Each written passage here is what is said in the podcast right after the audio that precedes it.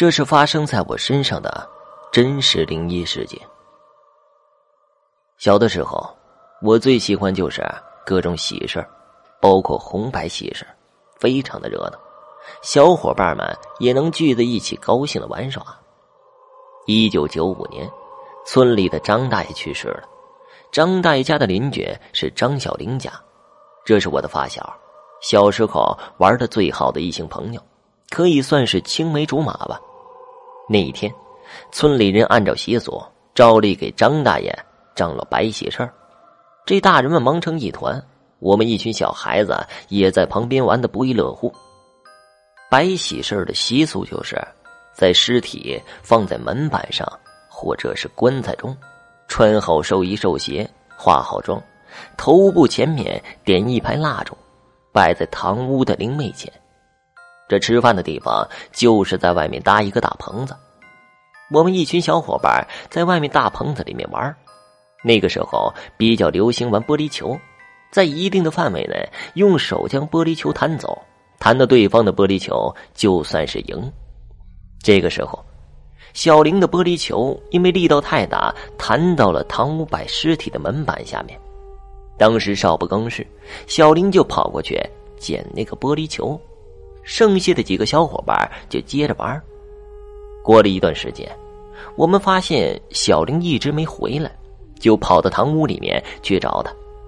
不看还好，一看吓一跳。小玲一屁股坐在门板旁边，脸色苍白，手里。还拿着那颗弹珠呢，我赶紧跑过去把她给搀扶起来。手接触到他的时候，只感觉到一阵的冰凉，浑身一点力道都没有，几乎是压着我的手臂起来的。另外一只手指着门板下面说道：“那儿，那儿有只手，有只手。”我当时胆子很大，主要是因为外面那么多人，就弯下腰往这门板底下一看。什么都没有，只有一块红布掉在下面。你乱讲什么呢？我呵斥着小玲，拉着他就往外走。正走到堂屋门槛的地方时候，突然之间，没由来的吹了一阵阴风，吹得我俩直打寒颤。可这还不是最奇怪的，那一排蜡烛竟然就这么突然的灭了。灭的同时，搁门板的板凳突然有一条倒了。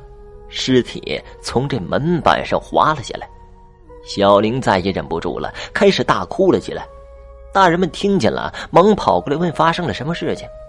正好佩神仙也在，看了看堂屋里面发生的事情，脸色苍白的说道：“坏了，这张大爷的灵魂没有安稳，你们呐，最好给他多做一天的法事超度一下。”“呃，好的，好的。”张大爷的儿子连声的答应着，小玲妈妈以为是我们在里面捣乱，跑过来打了小玲几下屁股，嘴里还连声说着：“让你在这瞎捣乱。”我当时也是吓得不轻啊！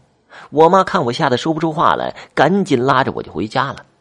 后来啊，这张大爷家连续做了三天的法事，以后啊，别人家再办白事啊，小玲都是离得远远的，应该是啊。